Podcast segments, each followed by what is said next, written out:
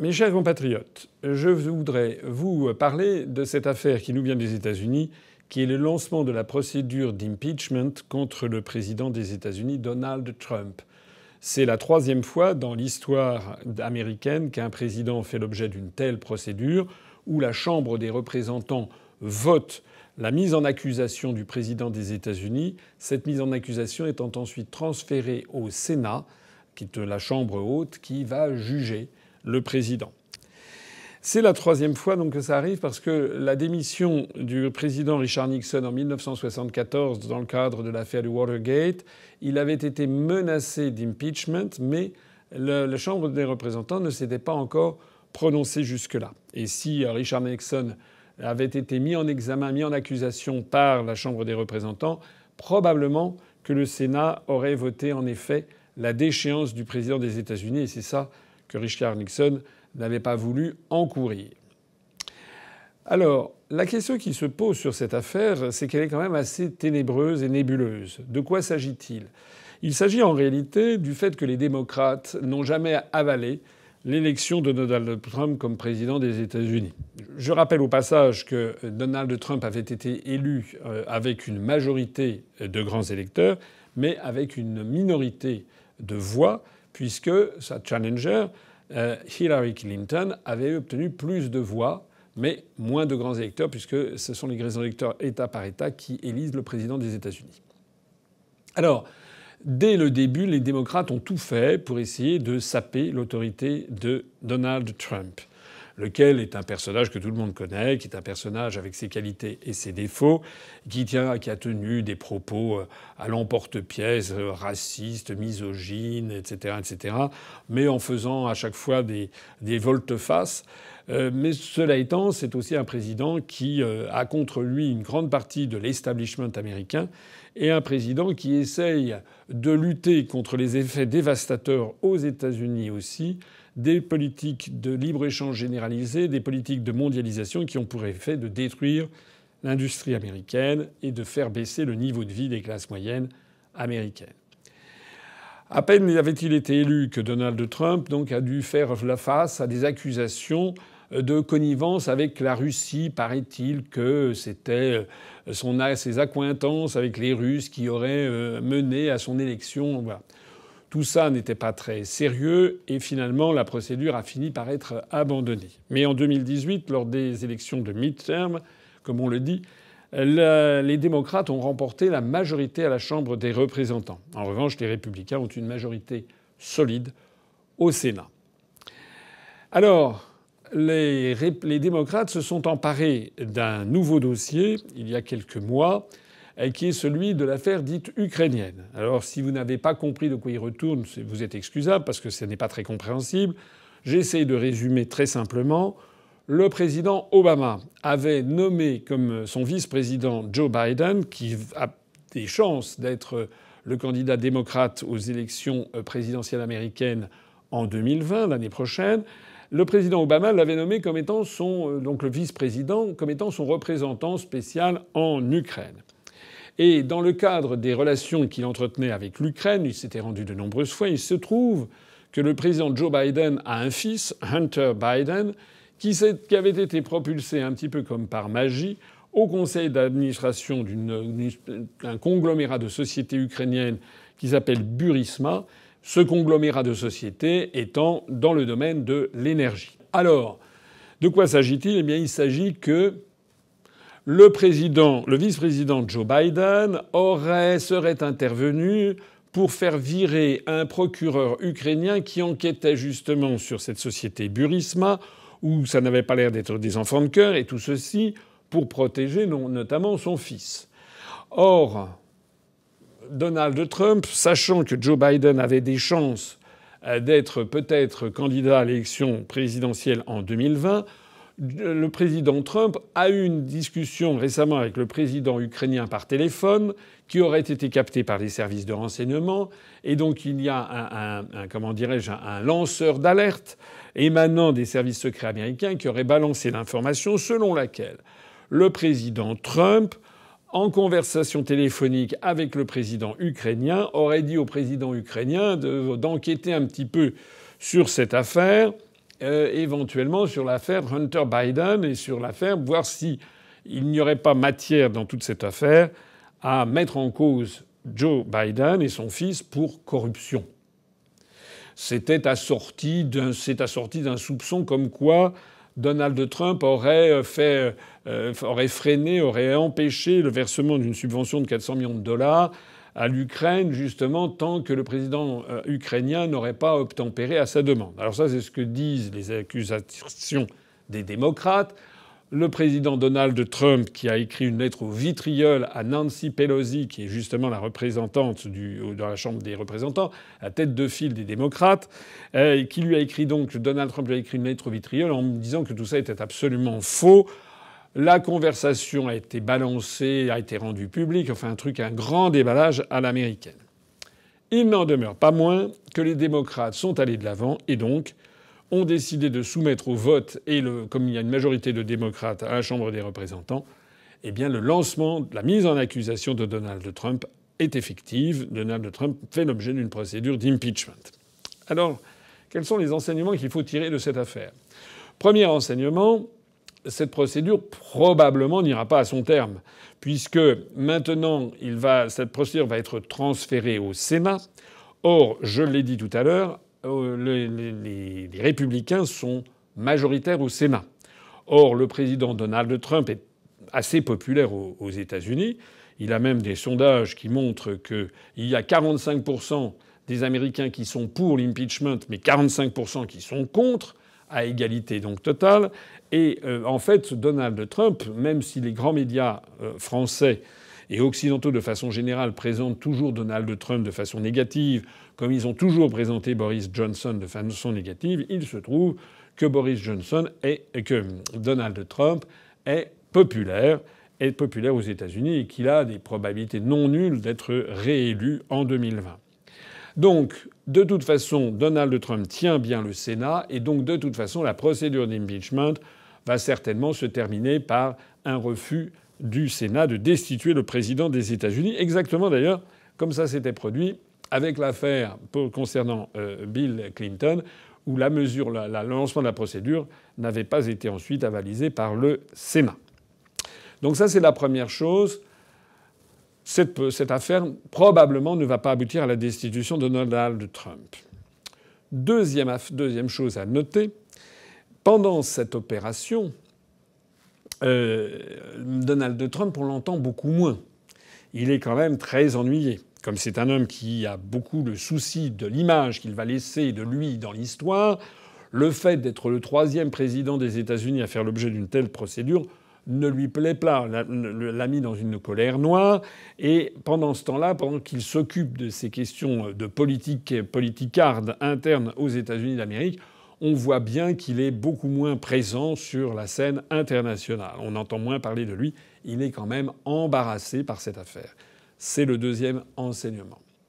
Le troisième enseignement, c'est que Compte tenu du rapport des forces politiques aux États-Unis où le président Donald Trump est populaire et notamment très populaire dans son électorat, celui qui l'avait élu à la Maison Blanche, il est tout à fait possible que cette opération se retourne en fait contre ses initiateurs et que Donald Trump apparaisse comme un homme persécuté par des démocrates mauvais joueurs. Parce que quand on regarde le fond du dossier, c'est quand même pas, il n'y a quand même pas mort d'homme. D'abord, les pièces justificatives sont quand même, euh, assez, assez, peu nombreuses. Il n'y a pas grand-chose en fait dans le dossier, si ce n'est que des assurances de tel ou tel, mais les pièces matérielles ne sont pas très nombreuses. Euh, il semble, quand on regarde les, les enregistrements, qu'il n'a jamais été fait mention par Donald Trump de, faire des 400 millions de dollars qu'il retiendrait sous le coude tant que le président ukrainien n'aurait pas obtempéré. Le président ukrainien, d'ailleurs, a dit que tout ça était totalement faux. Enfin bref, ça, manque de, ça manque de preuves. Mais donc il est possible que l'électorat de Donald Trump soit chauffé à blanc par cette affaire et lui offre une réélection brillante en 2020, c'est-à-dire que ça se retournerait contre les démocrates. C'est le troisième enseignement de toute cette affaire. Et puis il y a un quatrième enseignement qui est un enseignement français. Parce que quand on voit ce qui est reproché à Donald Trump, d'avoir par téléphone demandé à un président étranger de voir s'il ne pouvait pas lancer une enquête judiciaire au bout de laquelle eh bien, il apparaîtrait que son challenger démocrate en fait serait corrompu. On pourrait d'ailleurs trouver que c'est assez normal au passage de voir si quelqu'un qui va se présenter à la présidence des États-Unis n'est pas quelqu'un de, corrompu.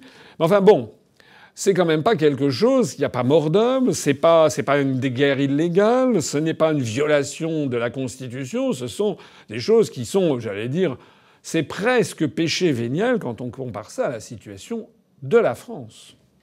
Parce que c'est là où je voudrais en venir. C'est que outre-Atlantique, qui paraît-il est la démocratie par excellence que l'on nous montre en modèle toute la, toute la journée, il y aurait pourtant beaucoup de choses à dire sur cette démocratie-là, une démocratie qui est tenue par le pouvoir de l'argent. Mais euh, si l'on compare euh, la, minceur des reproches contre Trump à la lourdeur des reproches à faire à Macron, on est confondu par le fait que les parlementaires français tardent à lancer la procédure de destitution de Macron.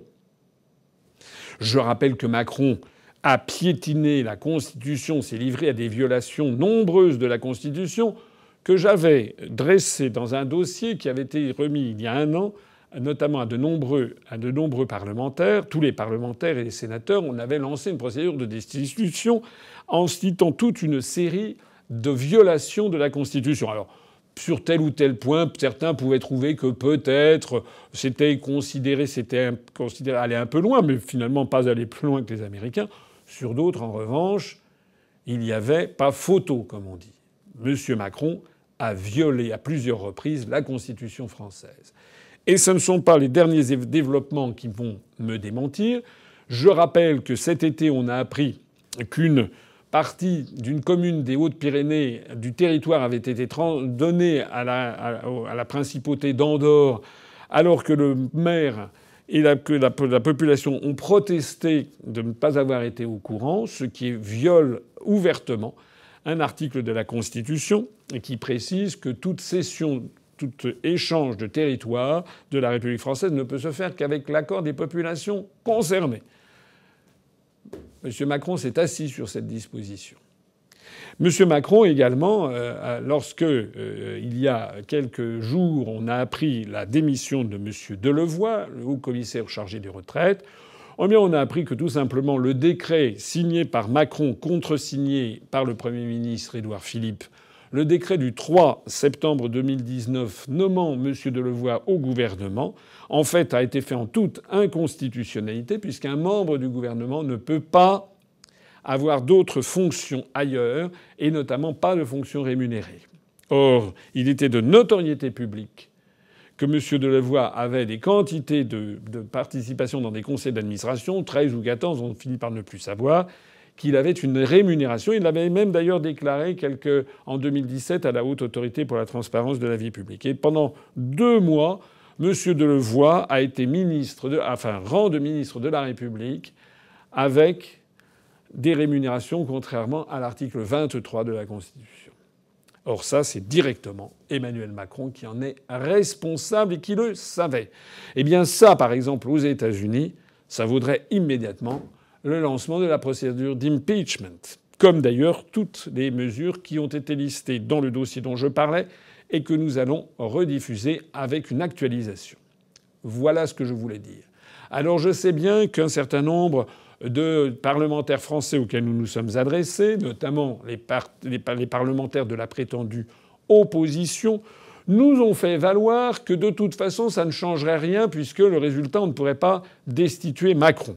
J'ai déjà eu l'occasion d'expliquer maintes fois que ce, cette excuse n'en est pas une, puisque ça revient à considérer que le travail de l'opposition ne sert à rien.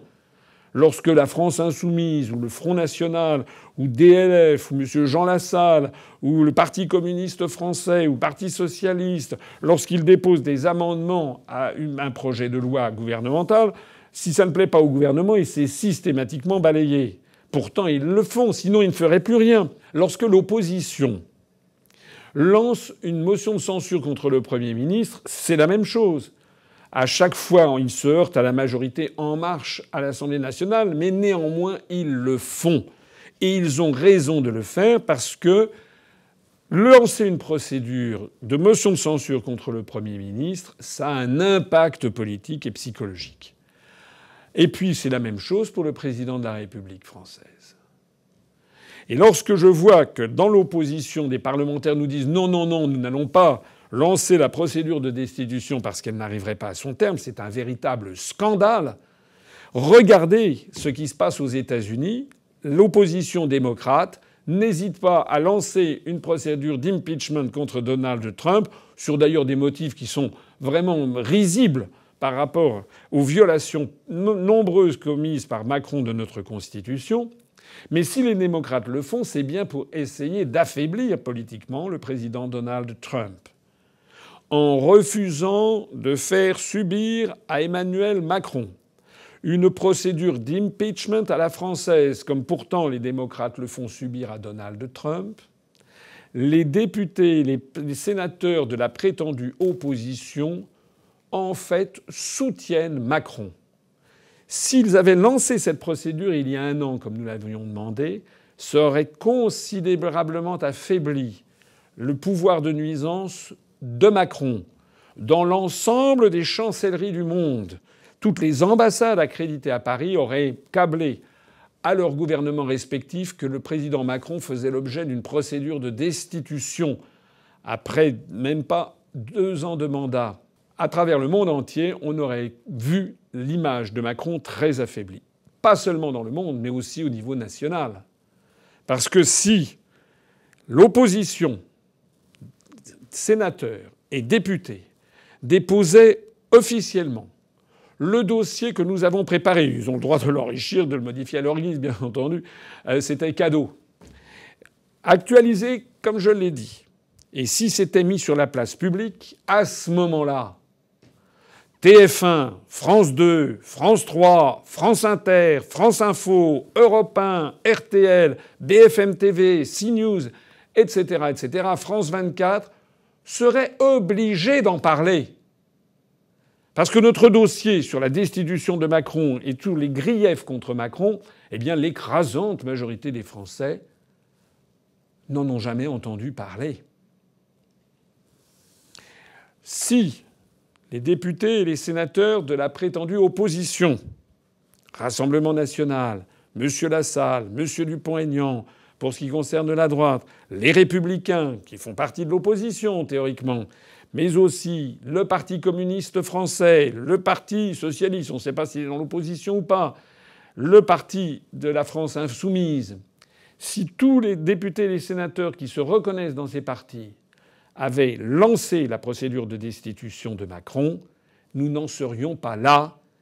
Et l'ensemble du peuple français, en tout cas des millions de Français, auraient pris connaissance de notre dossier et se seraient dit bon sang, mais c'est vrai que Macron piétine la loi fondamentale du peuple français. En refusant de le faire, ils se font donc les complices de Macron, ils se font les complices de tous ceux qui veulent laisser le peuple français dans l'ignorance de la réalité juridique du comportement de notre président.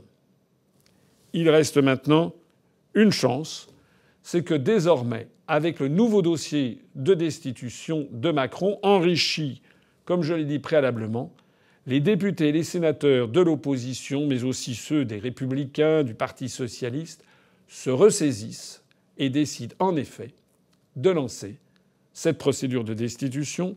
L'exemple des États-Unis devrait leur ôter tout scrupule en la matière. Vive la République et vive la France.